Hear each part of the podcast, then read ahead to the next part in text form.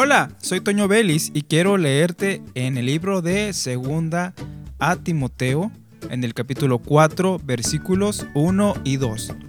Te encarezco delante de Dios y del Señor Jesucristo, que juzgará a los vivos y a los muertos en su manifestación y en su reino, que prediques la palabra, que instes a tiempo y fuera de tiempo, redarguye, reprende, exhorta con toda paciencia y doctrina.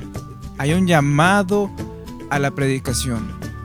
Todos podemos predicar y todos tenemos la obligación de predicar el Evangelio a toda criatura.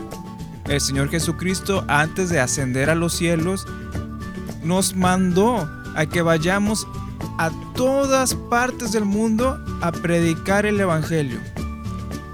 No es un mandato exclusivo para pastores, predicadores, oficiales o maestros, sino es para todos.